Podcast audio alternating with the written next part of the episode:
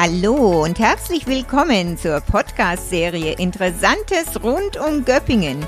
Kurz zu mir, Ursula Weingart-Brodbeck, geboren, aufgewachsen und noch immer hier im Landkreis. Seit vielen Jahren freiberuflich als Englischdozentin, außerdem Reiseleiterin, Wander- und Stadtführerin.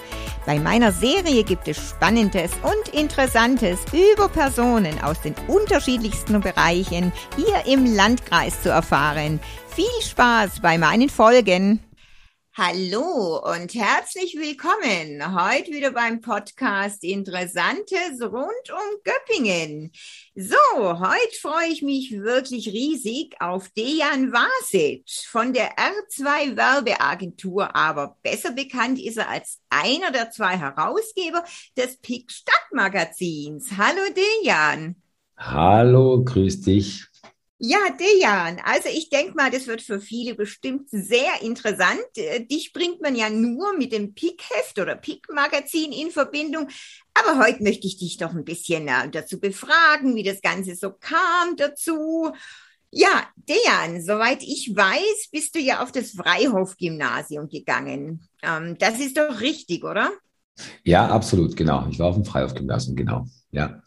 Kannst dich noch gut erinnern an die Zeit am Freihof? Natürlich, natürlich sehr gut sogar, weil es eine der schönsten Zeiten waren für mich. Also es war super. Ich kann nichts Schlechtes über die Schule sagen, bis auf meine Fehlstunden dann. Aber gut, die hat wahrscheinlich irgendwann jeder. Ähm, nee, es war eine super Zeit. Äh, Habe noch Kontakt zu einigen von, von damals und äh, super. Also ich hatte eine schöne Schulzeit sozusagen. Genau. Okay. Was hast du denn für Lieblingsfächer gehabt? Hm. Eigentlich ursprünglich war es Französisch. Und, äh, Französisch? Äh, ja, Französisch und klar Sport als, als Mann, sagen ja viele Sport. Ähm, Französisch hatte ich als, als, als Lieblingsfach und hatte auch eigentlich super Noten bis zur Zehnten. Aber wie das halt so ist, irgendwann in der Pubertät oder wenn die halt anfängt und bei mir fing es halt an ab der zehnten Klasse, dann geht es bergab. Und äh, dann kann ich nur sagen, ich hatte echt eine super Note in Franz, aber ab der 11. war das gleich mal zwei Minuten schlechter und ich habe dann einfach nichts mehr gelernt. Und naja, wie das halt dann so diesen Lauf nimmt, ich war dann eher daran interessiert, wegzugehen und Leute zu treffen. Genau. Okay. Franz und Sport sind meine Lieblingsfächer gewesen. Okay. Und was waren dann so deine Hassfächer? Aber sag hm. jetzt bloß nicht Englisch. nee, Englisch fand ich auch cool. Ähm, ich weiß jetzt nicht, warum ich diesen Bezug zu Frankreich immer hatte. Paris war immer so, ja, die Stadt Paris hat mich immer interessiert und äh, ich fand Französisch immer elegant, Englisch natürlich, klar, als Weltsprache so und so die Nummer eins. Aber Französisch war für mich speziell. Ich habe das immer geliebt und auch die französischen Filme und äh, deswegen auch der Bezug zu, äh, zum Französischen. Ähm, aber wie gesagt, äh, Hassfächer habe ich jetzt keine direkten gehabt, aber mit, was ich mir schwer getan habe, war zum Beispiel, was ich in dem Fall Informatik, weil das damals noch so alles basierend war auf, äh, auf, auf quasi nur Schriften. Es gab keine Grafiken so wie heute. Also das war halt so, das würde ich mal sagen, so als Fach habe ich es nicht unbedingt geliebt.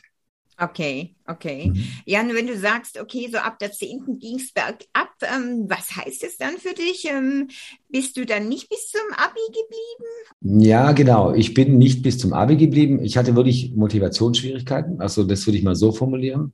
Also wirklich, meine Motivation war wirklich im Sommer ins Freibad, jeden Abend wegzugehen. Ähm, wirklich, Schule war dann wirklich sekundär, absolut. Ich hatte echt Schwierigkeiten, mich zu motivieren, zu lernen, was ich heute nicht direkt bereue, aber ich bereue es, das Wissen da verfehlt zu haben, wo ich dann einfach die Sachen nicht nachgelesen habe. Und äh, irgendwie war es dann so, dass ich dann für mich, so wie du jetzt auch selber festgestellt hast, dann einfach äh, gemerkt habe, okay, ich kann nicht mehr weiter ich kann nicht mehr, ich will jetzt irgendwie ins Arbeitsleben und habe dann quasi noch gewusst, wenn ich die zwölfte Klasse schaffe, dann habe ich hier noch äh, sozusagen die Fachhochschulreife, die wurde dann ein Jahr später abgeschafft und äh, die habe ich dann quasi wahrgenommen und bin dann von der zwölften runter und habe meine Ausbildung gemacht als Bürokaufmann. Als Bürokaufmann, Dejan, das kann ich mir irgendwie gar nicht vorstellen bei dir. Ja gut, klar, ich hatte jetzt auch mit äh, 18, 19 nicht gewusst, was ich werde. Das ist immer so diese ständige Frage, was werde ich mal, was werde ich nicht. Und wie so viele Kinder sagen, ja, ich werde Astronaut oder, oder Doktor, aber im Grunde genommen war es so, ich war einfach der Schule überdrüssig, das war einfach zu viel dann. Und ich habe dann einfach gemerkt, ich komme nicht weiter. Und klar, ich habe dann erstmal natürlich das Problem gehabt, meine Eltern klarzumachen, dass ich von der Schule gehe, Die waren natürlich mega enttäuscht, aber für mich war das die richtige Entscheidung. Ich habe dann mich beworben gehabt damals äh, an mehrere Stellen. Also einmal bei der Kreissparkasse zum Beispiel als Bankkaufmann, einmal, wie gesagt, dann als Bürokaufmann beim, beim, bei der Spedition Wackler, wo ich dann auch dann äh, gelandet bin. Du bist bei Wackler gelandet, das ist ja interessant. Ja, genau, bei, den, äh, bei der Familie Schwarz. Und äh, ich hatte eine super coole Ausbildungszeit. Es war wirklich, ähm, schwer mich heute noch davon, wenn ich davon erzähle, wie es war. Ich hatte also, Bewerbungsgespräch war eigentlich die, die Initialzündung. Das war kein typisches Bewerbungsgespräch, das war so ein Bewerbungsgespräch. Wir hatten zehn Minuten darüber geredet, was ich da machen werde oder wie auch immer. Und dann hatte ich da mal mit meinem damaligen Chef, äh, Vorgesetzten, hatte ich dann eine halbe Stunde wirklich eigentlich ein witziges Gespräch eher gesagt. So letztendlich, wie wir zwei das jetzt führen werden, war das eigentlich ungefähr auch so. Und dann habe ich eigentlich die Zusage von der KSK schon in der Hand gehabt und habe gedacht, okay, jetzt werde ich Bankkaufmann mit Krawatte, wobei ich da nicht so Bock drauf gehabt hätte. Und dann habe ich mich definitiv dann für den Wackler entschieden, weil das war einfach so ein cooles, lockeres Gespräch, wo ich gemerkt habe, okay, der Typ passt zu mir und ich hoffe, ich passe zu dem Laden halt. Genau. Ah, das ist ja irre. Ich weiß nicht, das weißt du ja vielleicht gar nicht. Ähm, mein letzter Podcast, ne, das war ja wieder mit der Schwarzgruppe, Gabi Schwarz, und da haben wir auch einen Auszubildenden mit im Interview. Ne? Also ich finde, die machen ja auch wirklich ganz schön viel, ne? Für die, gerade für mm, ja, Absolut. Auszubildenden doch. Absolut. Und vor allem, naja, es ist einfach ein Familienunternehmen und das ähm, ist schon nochmal was anderes. Was ja leider, leider Gottes im Filztal sich leider so verändert hat in den letzten Jahren. Ne? Wir hatten ja wirklich gute Industrie und viele Familienunternehmen und jetzt, oh ja. Naja, okay, ist eine andere Geschichte. Ja, und dann nach deiner Ausbildung bei Wackler? Gut, ich hatte meine Ausbildung absolviert, ähm, bin dann übernommen worden und ähm, habe dann noch so ja, knapp zwei Jahre gearbeitet dort und dann hat mich einer, ich war da oben in der Werkstatt bei denen und habe so ein bisschen den Einkauf gemacht für, für die Werkstatt und für die Ersatzteile der LKWs. Und äh, hatte dann natürlich viel Kontakt zu Außendienstlern, die uns Ware verkauft haben, hatten. Und einer dieser Außendienstler hat mich dann irgendwann gefragt, ob ich nicht Lust hätte, bei der Firma Trost in Stuttgart anzufangen. Und sie suchen junge Leute, die sich im LKW-Bereich auskennen. Und das ist anscheinend ein Manko und es war damals ein Manko. Gut, und dann habe ich irgendwann nach zwei Jahren entschieden, nachdem ich dann auch einen Wechsel hatte mit meinem Chef, ich hatte einen neuen Chef, einen neuen Vorgesetzten, mit dem kam ich zwar klar, aber es war dann nicht mehr so, aus meiner Sicht nicht mehr so spaßig. Und dann fiel es mir auch jetzt nicht schwer, dann zu gehen. Und äh, genau, und dann bin ich zur Firma Trost nach Stuttgart. Ah ja. Nach äh, Wangen, Stuttgart-Wangen. Genau. Stuttgart-Wangen. Bist du jeden Tag mit dem Zug gefahren oder mit dem Auto?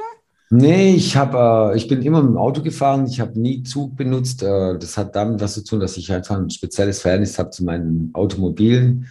Ich liebe es, im Auto zu sitzen, coole Musik zu hören und diese 30, 40 Minuten, die ich da immer gebraucht habe oder manchmal auch länger, die habe ich einfach dazu genutzt, quasi äh, CDs zu hören, die ich gekauft habe, wo ich nicht dazu kam abends, weil ich abends weg war und so weiter und so fort. Also ich habe die Zeit maximal gut genutzt.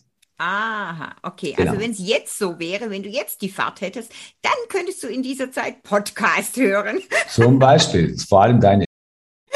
Auf jeden Fall. Genau, weil das wäre genau die Zeit, ähm, genau. Ja, ja, aber sagen wir, okay, okay, dann warst du in Stuttgart bei der, äh, bei dem Unternehmen Trost, aber okay, Pick und wie kam es dann irgendwann zum Pick oder ja? Ich sag's jetzt mal so, das war, also ich hatte äh, ich weiß jetzt nicht, ob es schon damals war, das kann ich nicht mehr genau sagen. Ich hatte irgendwann den Dirk kennengelernt. Ähm, das war in der Berufsschule, da natürlich, klar, in der Berufsschule habe ich ihn kennengelernt, wo ich meine Ausbildung beim Backler gemacht hatte, genau. Und da haben wir uns angefreundet, ähm, genau. Und äh, sind dann einfach gute Freunde gewesen, sind oft weggegangen zusammen, haben sehr viel Zeit miteinander verbracht. Irgendwann, der Dirk war immer so ein bisschen äh, der Grafiktüftler, ja, also hat oft, hat schon angefangen, relativ früh mit Grafiken Grafikprogrammen zu arbeiten, ein paar Sachen zu erstellen. Irgendwann später sozusagen, wo ich dann beim Trost schon war, kam die Idee auf, dass wir, wir mussten eine Grafik machen für eine Party in Esslingen. So, und dann haben wir die gemacht und hatten dann quasi diese, diesen Flyer erstellt und hatten ein Riesentheater mit diesem Flyer, weil damals die PCs so langsam waren. Und dann kam die Idee heraus, ja gut, wir haben jetzt Geld verdient, was machen wir mit dem Geld? Das war jetzt damals, glaube 300 D-Mark. Und äh, dann sind wir auf die Idee gekommen, ja gut, pass auf, damit können wir ja sogar Geld verdienen, das macht ja auch Spaß. Und so fing es dann an, dass quasi wir oder dass ich oder der Dirk auch selber äh, sich selber die Aufträge besorgt hat über Freunde im ersten Moment. Und dann wurde das immer mehr und mehr und mehr. Und irgendwann saßen wir quasi jeden zweite Nacht bei ihm im, im, im Keller sozusagen und haben dann die Flyers gemacht oder beziehungsweise die Prospektchen, die die Leute wollten und so weiter und so fort. Also es war wirklich so eine Art Quereinsteiger. Und es hat super funktioniert. Die Leute waren zufrieden, wir waren schnell, wir sind einfach nachts bis vier gehockt, bis es fertig ist, ja. Das kann ich mir bei dir gut vorstellen. ja, das ist heute teilweise noch so, ja, aber ja. Ist, ist halt so, ja. Ist halt auch so eine Lebenseinstellung. Nachts arbeiten ist halt einfacher und schneller als tagsüber, wenn alle telefonieren. Ja, ja. Genau. Und so fing es an und, und, und, und wie es dann weiterging, war es dann so, dass wir dann gesagt haben, okay, komm, jetzt muss irgendeiner raus aus seiner Firma. Der Dirk war ja auch äh, beschäftigt bei der Firma Biofa. Und ich hatte damals relativ cooles Geld für ihn beim Trost und habe ihm gesagt, okay, pass auf, du steigst als erstes raus und äh, wir mieten uns ein Büro und machen das Zeug weiter. Und ich hatte erst so eine Art Vertreterstatus beim, beim Trost, war dann auch unterwegs, hat auch viele Leute gekannt und habe dann quasi Aufträge hergeholt, wo es überall ging sozusagen. Aber lange Rede, kurzer Sinn, er musste mir das dann auch beibringen, weil er hatte dann so viel zu tun, dass er es nicht mehr alleine geschafft hat. Also habe ich es mir auch angeeignet, die Grafik. Und dann kam natürlich irgendwann der Punkt, wo wir so viel hatten, dass wir gesagt haben, okay, wie geht es jetzt weiter? Und dann habe ich auch gekündigt. Dann sind wir da zum, in die vordere Karlstraße, unser erstes Büro. Das hatte gerade mal so ein Zimmer und so ein kleines Lagerräumchen. Das waren, glaube ich, so 25 Quadratmeter. Haben uns zwei PCs gekauft und saßen erstmal da. Und dadurch, dass wir schnell waren, waren wir mit unseren Aufträgen auch immer relativ schnell fertig. Und dann hat sich die Frage gestellt, eine Woche Arbeit, drei Wochen, naja, rumhängen. Also, was könnten wir machen, was wir jeden Monat machen könnten? Und so kam dann eigentlich auch das PIC zustande. Wir waren damals oft in Stuttgart, wo wir viele Flyer gedruckt hatten. Und diese Firma, die die Flyer gedruckt hatte, die hatte so ein, so ein, so ein, so ein Magazin rausgebracht. Das war jetzt kein richtiges Magazin, da waren einfach ganz viele Flyer drin. Das hieß Mehrflyer. Und da haben wir uns gedacht, ja cool, das könnte doch in Göppingen auch funktionieren. Wir können alles, wir, wir kennen alle, wir kennen vor allem die Gastronomie, wir waren ja die ganze Zeit unterwegs. Und dann haben wir einmal gesagt, okay, 98 die Firma gegründet und 99 fing es dann an mit PIC, hatten vorher ein paar nette Gespräche mit Gastronomen wie Pulvermüller, Alexander Scheid, den sagt bestimmt auch noch manchen Leuten, der das Filmcafé hatte und so weiter und so fort. Und da haben wir 99 das Magazin rausgebracht. Genau. Ja, Wahnsinn, ne? wenn man so mal die, an die Anfänge denkt. Naja, es war ja, war ja ganz harmlos, aber ich meine, das ist ja oft so. Ne? Man hat so eine Idee und dann kommt ähm, eins zum anderen, ähm, ja, ein Step nach dem anderen und dann entwickelt sich das und wird dann irgendwie ja was Großes daraus, weil heute ist ja irgendwie das Pick nicht mehr wegzudenken und ja, ganz viele warten ja auch auf das Pick und äh, es ist ja auch toll und es, ja, es ist absolut super und eine Riesenbereicherung, würde ich sagen für Göppingen. Ne? Also, ja. Absolut, absolut. Ich meine, das hat sich natürlich entwickelt. Wir waren ja zu zweit am Anfang und irgendwann ist auch da die Arbeit mehr geworden und, äh, und, äh, und das, die, wir haben es dann gemerkt, die Leute nehmen es immer mehr an. Ich sage es mal so nach einem halben, dreiviertel Jahr hatten dann zumindest mal die Gastros gewusst, da gibt es was, wo ich meine Termine abgeben kann. Vorher gab es ja keine Gastroplanung, wer was macht. Das war ja eher alles im Bauch heraus. Ja, heute Abend ist eine Party, dann kommen heute Abend die Leute. Aber das war dann sozusagen der erste Schuss für die Göppinger Gastros, wo sie quasi ein Sprachrohr hatten und zu sagen, okay, ich habe ein Konzert in zwei Wochen oder ich habe das in drei Wochen oder wie auch immer. Gut, wir hatten natürlich das Glück, dass wir, ja, das Glück und den Mut, dass wir das angefangen hatten. Ist ja nicht so, dass es jetzt nicht jemand anderes hätte machen können. Aber ich glaube, das war so die Mischung aus naja, wie soll ich sagen, Verrücktheit oder komm, wir probieren es, keine Angst vor, vor einer Herausforderung, die jetzt auch erst in erster Linie auch finanziell da ist, ja, Büromieten äh, und so weiter und so fort. Sondern wir haben gesagt, komm, das probieren wir jetzt einfach mal und, ähm, und hatten einfach das Glück, dass das dann auch gleich funktioniert hat. Klar.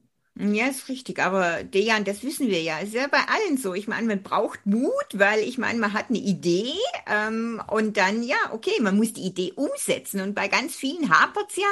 Ja, die, da ist vielleicht eine Idee da, wenn überhaupt, aber es wird nicht umgesetzt. Und ähm, ja, ich bin ja auch immer jemand, ähm, ich habe eine Idee und dann setze ich die um, egal was. auch wenn mich vielleicht Auch wenn mich vielleicht der eine oder andere für verrückt erklärt, ähm, äh, ist so, aber es macht dann eigentlich alles in allem den Leuten auch Spaß. Ich kann mich noch erinnern, das ist jetzt schon wieder, äh, Mensch, zwölf, ähm, ja, zwölf Jahre her, das war 2009. Ich habe immer mit meinen Englischkursteilnehmern, ja, so traditionell natürlich so ein, zwei, äh, was weiß ich, ähm, Rudolph the Red-Nosed Reindeer und so ein bisschen singen noch vor Weihnachten. Und dann habe ich so als Joke gesagt, ähm, ja, das ist so professionell, das hört sich super an, wir könnten auftreten. Ne? Und ja, gesagt, getan. Da habe ich ja drauf, habe ich, äh, hab ich die Bühne ähm, gemietet bei, bei der Waldweihnacht ne? und habe den Herrn Leslie okay. ähm, als Dirigent gewonnen. Und dann hat man noch zwei, drei Instrumente. Und wir haben dann wirklich, also wir haben drei, vier Mal geübt. Ähm, es sollte ja nichts Professionelles sein, aber war eine super Sache. Und dann ähm, habe ich mit der NWZ, dann haben wir noch die Nikolauskostüme ausgeholt und ähm, meine Tochter und ein paar, die waren dann die Nikoläuse. Und dann haben wir noch für die guten Taten Daten gesammelt, ja. Und das war ja auch sowas ganz spontan und jeder hatte einen Mordspaß, ne? Also es ist, es ist so. Absolut. Genau. Ich meine, wie gesagt, zum Mut gehört natürlich auch Motivation, ja. Ich meine, es gab eine Motivation in uns, ja, die gesagt hat, okay, wir wollen irgendwas machen, was uns was bringt, was auch den anderen bringt. Und ähm, das Ding ist halt, ja, mit ein bisschen Glück auch aufgegangen. Und damals gab es, wie gesagt, nicht so viele, die da quasi dran gewesen wären und gesagt haben, ich glaube, es gab, glaube ich, ein paar Anläufe von so einem Magazin, aber warum es nicht funktioniert hat, kann ich jetzt nicht sagen. Bei uns hat es funktioniert und wir haben dann auch stetig ausgebaut. Das heißt, wir sind dann nicht stehen geblieben. Wir hatten dann als ersten Chefredakteur den Tino Fetzer, den dürfte man so kennen. Der schreibt auch für die NWZ, ist mittlerweile auch selbstständig schon seit Jahren. Genau. Schreibt auch für uns Artikel und für die NWZ und für andere Medien. Und ähm, genau, und, und es war halt immer so ein stetiges Wachsen. Klar, das ist vielleicht, woher das jetzt kommt, ist jetzt schwierig in Worte zu fassen. Das war einfach da und klar, wir waren jung, hatten Lust, uns einen Namen zu machen, in Anführungsstrichen. Jetzt vielleicht nicht primär damit rumzuprallen, aber einfach was hinterblieben, einfach was zu hinterlassen, was bleibt sozusagen. Und bis jetzt ist das Pick ja da. Genau, jetzt gucken genau. wir weiter. So ist es. Dejan, deine Eltern sind ja aus Jugoslawien. Also ich meine, okay, sagt man ja heute nicht mehr. Zu meiner Zeit hat man ja Jugoslawien gesagt. Heute ist es Serbien. Aber du bist ja hier geboren, oder? Genau, ich bin 1972 hier geboren im Juli. Und äh, genau, meine Eltern hatten sich hier kennengelernt und dann bin ich entstanden. Genau. Ah, okay. Sind die dann auch noch ähm, hier, deine Eltern? Die sind noch da. Ähm, ich glaube auch, dass sie bleiben werden, weil jetzt natürlich auch die Enkel da sind. Und ich meine, meine Eltern sind jetzt kinderlieb, wie sie es zu mir waren und zu meinem Bruder. Und genauso mit meinen, mit meinen Kindern. Und ich glaube, dass sich vor allem meine Mutter nicht vorstellen könnte, jetzt äh, wieder zurückzugehen, ohne ihre Enkel zu sehen, die sie jetzt auch mit aufgepasst hat. Genau. Ja, nee, das ist, das ist richtig. Family ist einfach wichtig. Ne? Also es, es ist so. Also ja. Absolut. Gebe ich dir absolut recht. Ich habe ja dieses Jahr zufällig, ich meine, ist ja immer so eine tolle, tolle Sache. Ich meine, gibt immer für und wieder mit Social Media, aber ich habe dann zufällig ja mal dieses Jahr eine Live-Szene ähm, gehört, wo du ähm, ja ein Video gemacht hast auf Instagram und du Gitarre gespielt und gesungen. Also ich muss sagen, ich war echt, ich wusste das ja nicht so, ich war echt beeindruckt ähm, klang wirklich richtig cool. das sage ich jetzt auch nicht so. Ähm, wie lange spielst du denn schon Gitarre? Danke fürs Kompliment. Erstmal, ähm, gut, ich spiele jetzt Gitarre gefühlt, würde ich jetzt mal sagen, über 20 Jahre. Ich habe es mir selber beigebracht. Irgendein Kumpel hatte bei dem Geburtstag seine Gitarre bei mir liegen lassen und ist danach nach Berlin abgeschwirrt. Und äh, die wollte er nie wieder haben, beziehungsweise ich habe ihn auch nie wieder gefragt wahrscheinlich. Und ich habe es dann einfach für mich behalten und habe dann angefangen, irgendwann mal an dem Ding rumzuzupfen und habe dann gemerkt, das beruhigt mich, das ist cool, das, damit kann ich was anfangen, da kommt so Emotionen hoch, das ist, ist einfach cool. Also für mich ist Musik, deswegen sage ich auch vorher, ich höre gern, ich fahre gern Auto, weil ich Musik höre. Musik ist so eins der wirklich, wirklich mit Abstand der wichtigsten Sachen in meinem Leben. Ich bereue es in keinster Weise, dass ich angefangen habe, ein Instrument zu spielen. Und Gitarre ist, wie gesagt, ähm, ja, ich habe dann halt immer geübt und äh, habe mir meine eigenen Songs geschrieben und getextet. Genau, und ab und zu poste ich dann mal was, um so ein bisschen Feedback zu bekommen. Aber für einen Rockstar wird es wahrscheinlich nicht mehr, nicht mehr reichen. Dafür ist es zu spät.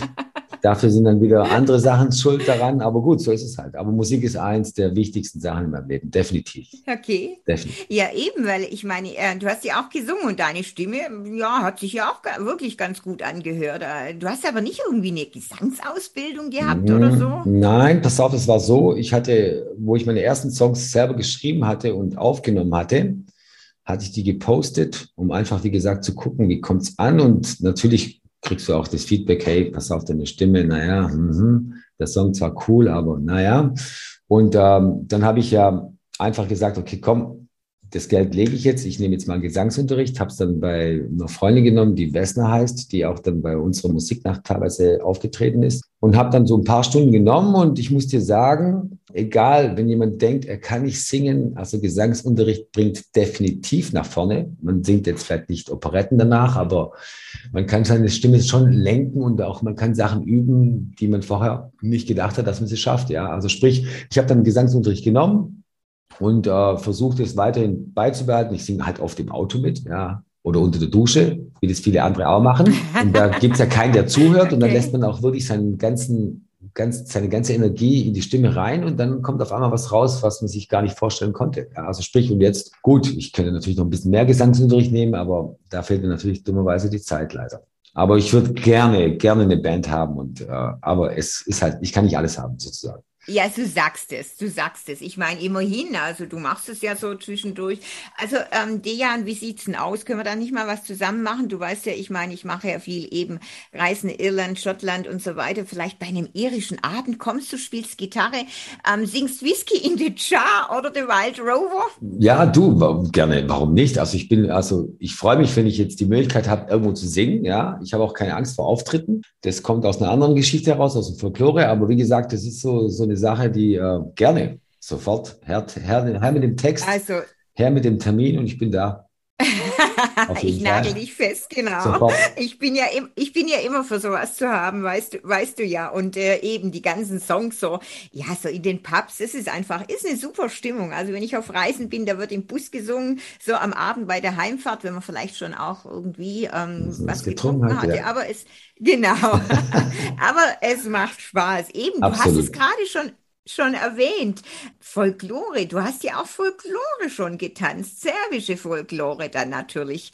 Das stimmt doch auch, oder? Ja, also ich hatte, ähm, ja, also ich hatte, klar, wie du gesagt hast, ich komme aus dem ehemaligen Jugoslawien. Es war am Anfang erst jugoslawische Folklore, dann später durch die Kriege ist es dann serbische Folklore geworden. Aber Folklore tanzen also hättest du mich damals mit zwölf gefragt, hätte ich gesagt, nee, komm, lass, lass, lass den Scheiß, das ist mir zu peinlich. Äh, aber im Grunde genommen war das damals die beste Entscheidung, die ich je getroffen habe. Eine der besten Entscheidungen, die ich je getroffen hatte, äh, mit einem Kumpel. Und wir sind eigentlich primär nicht zum Folklore gegangen wie in dem Tanzen ungefähr, sondern es gab verdammt viele hübsche Mädels da. Und klar, wir hatten dann erhofft, dass wir vielleicht jemanden kennenlernen und so weiter und so fort.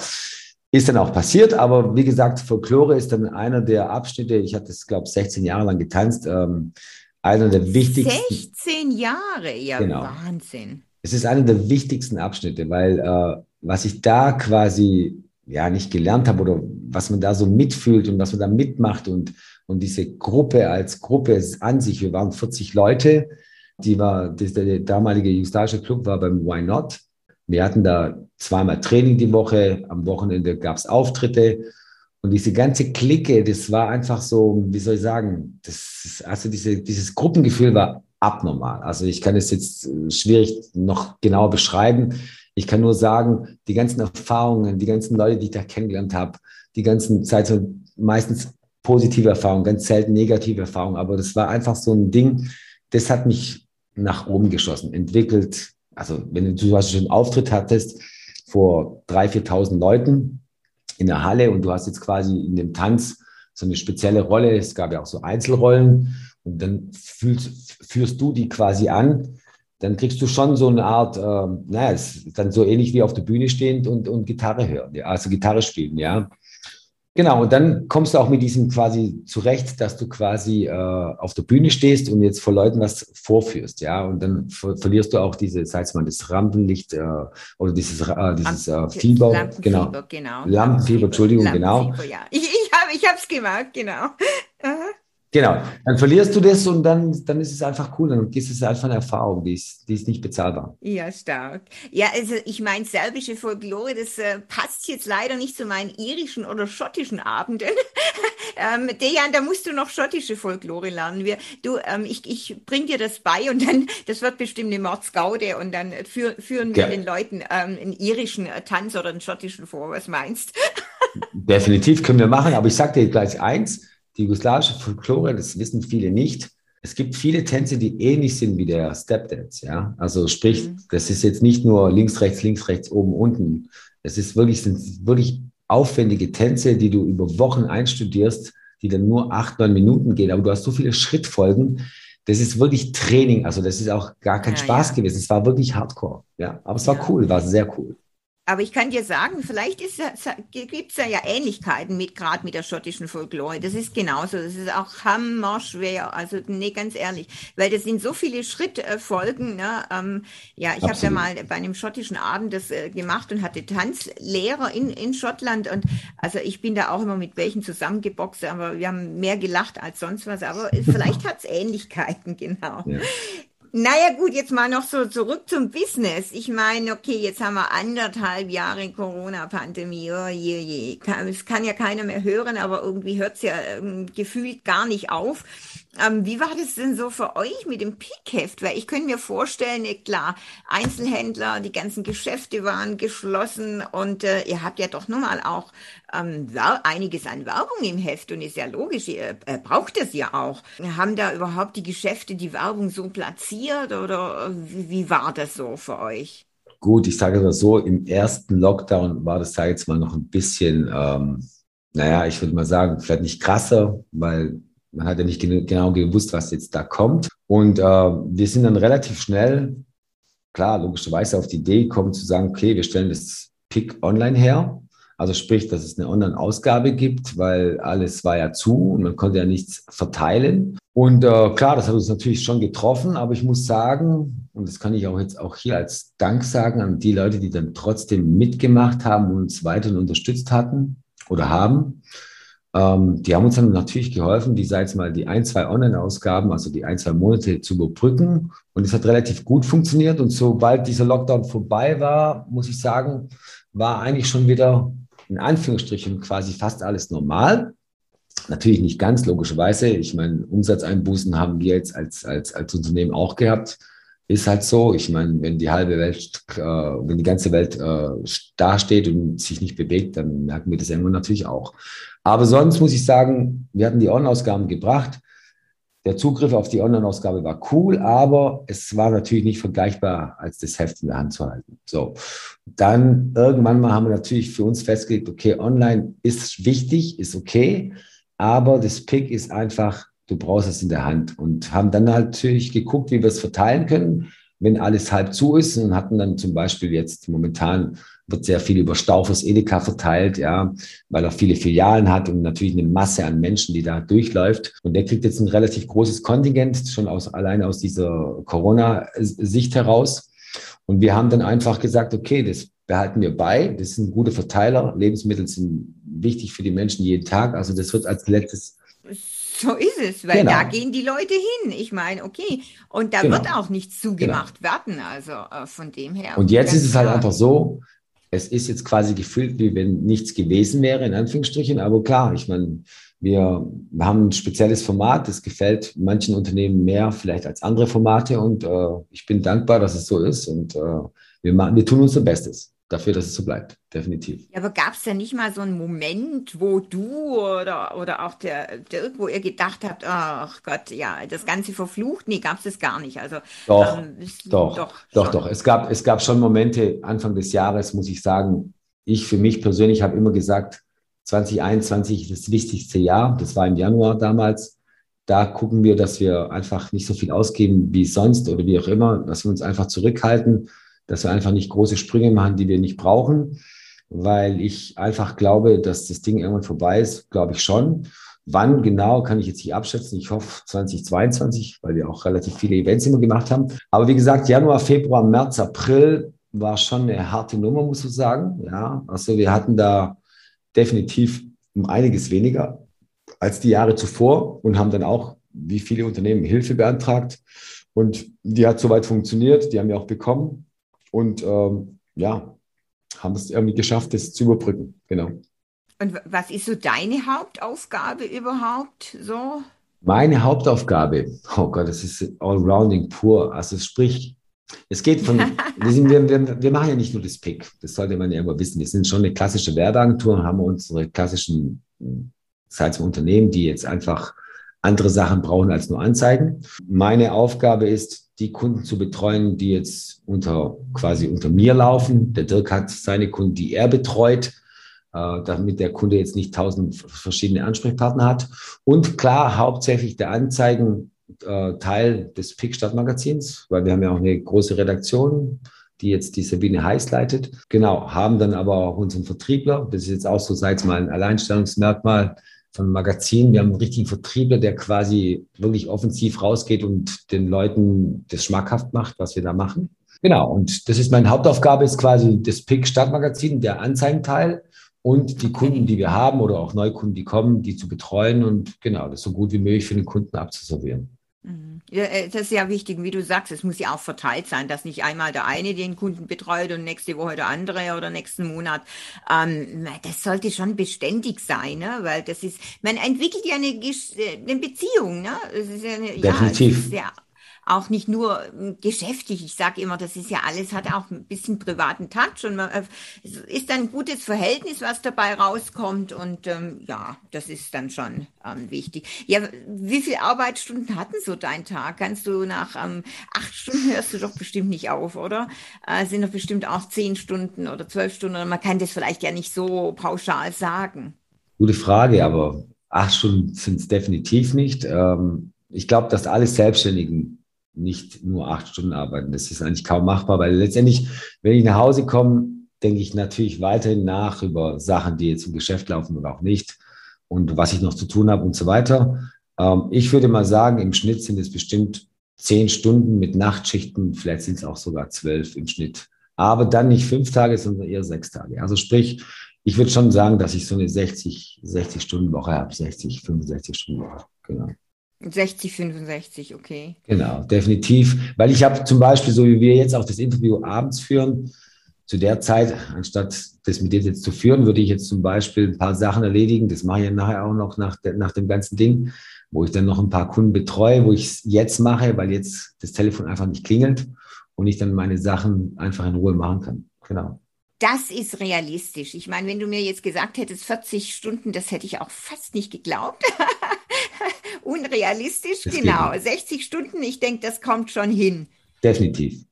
Ja, Dejan, und jetzt vielleicht noch mal so zurück. Das mit dem Folklore-Tanz geht mir ja auch nicht aus dem Kopf. Ähm, nachdem du sagst, du hast 16 Jahre getanzt, also bei 16 Jahren Folklore-Tanz, ja, da ist dir doch bestimmt mal irgendwas ähm, Komisches oder Lustiges passiert oder bist vielleicht mal irgendwie einer Dame auf den Füßen getreten oder fällt dir da spontan irgendwas ein? Also ich kann jetzt eins sagen, wir waren alle so gute Tänzer, dass wirklich diese Fehler nicht passiert sind. Wir hatten einen harten Choreografen.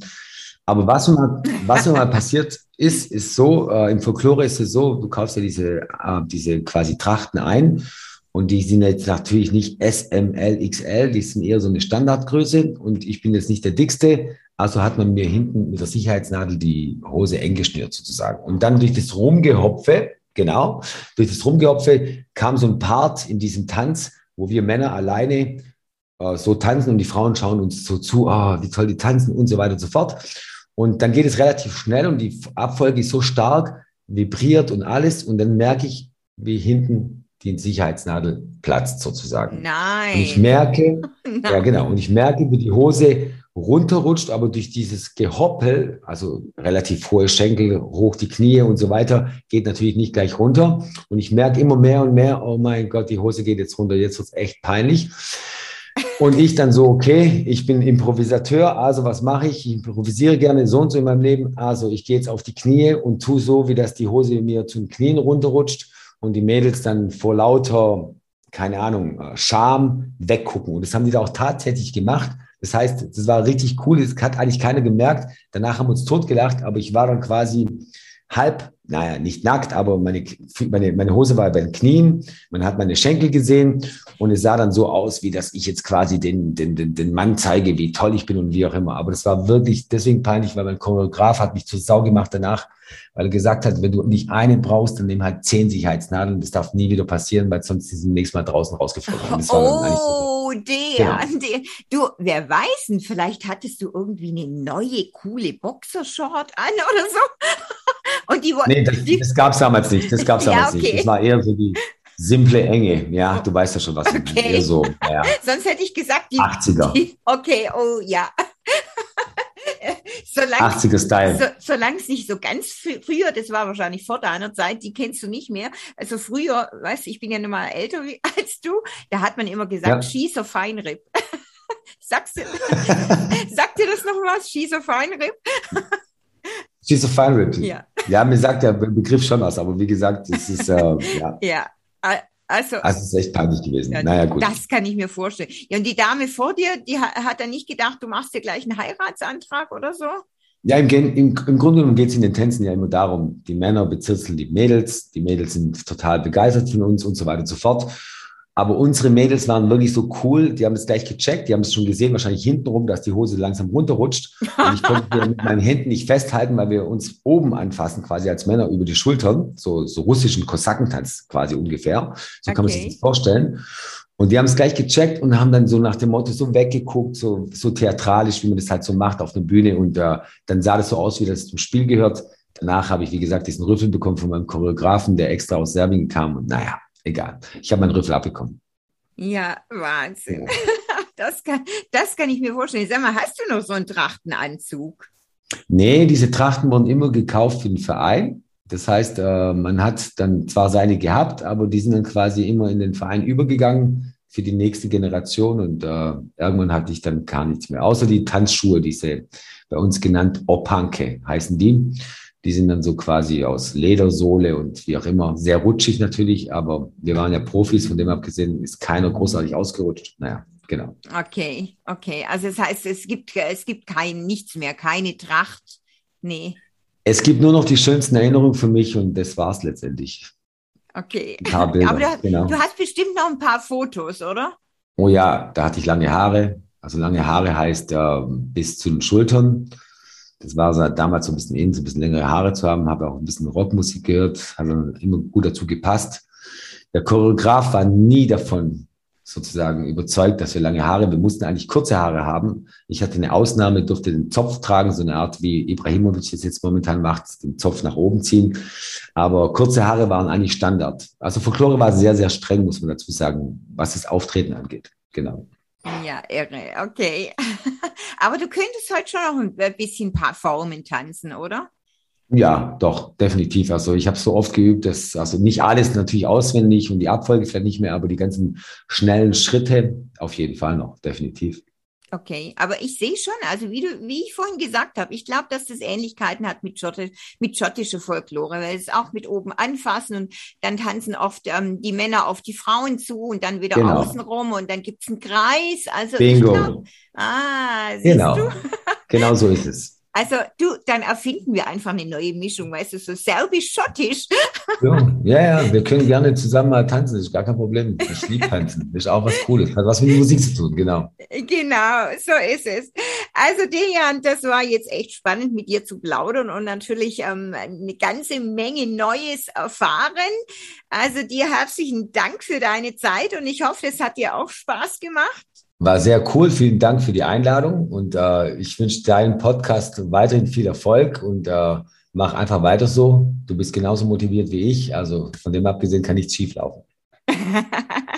Super, vielen Dank. Ja, und dann bin ich gespannt, genau, wenn ich dich wieder live höre, singen oder Gitarre spielen oder vielmehr beides. Genau. Mach's gut und ähm, euch natürlich auch genauso weiterhin viel Erfolg fürs PIC und für die Werbeagentur und überhaupt. Also, Dejan, ciao, Vielen Dank. Ciao. Ciao, ciao.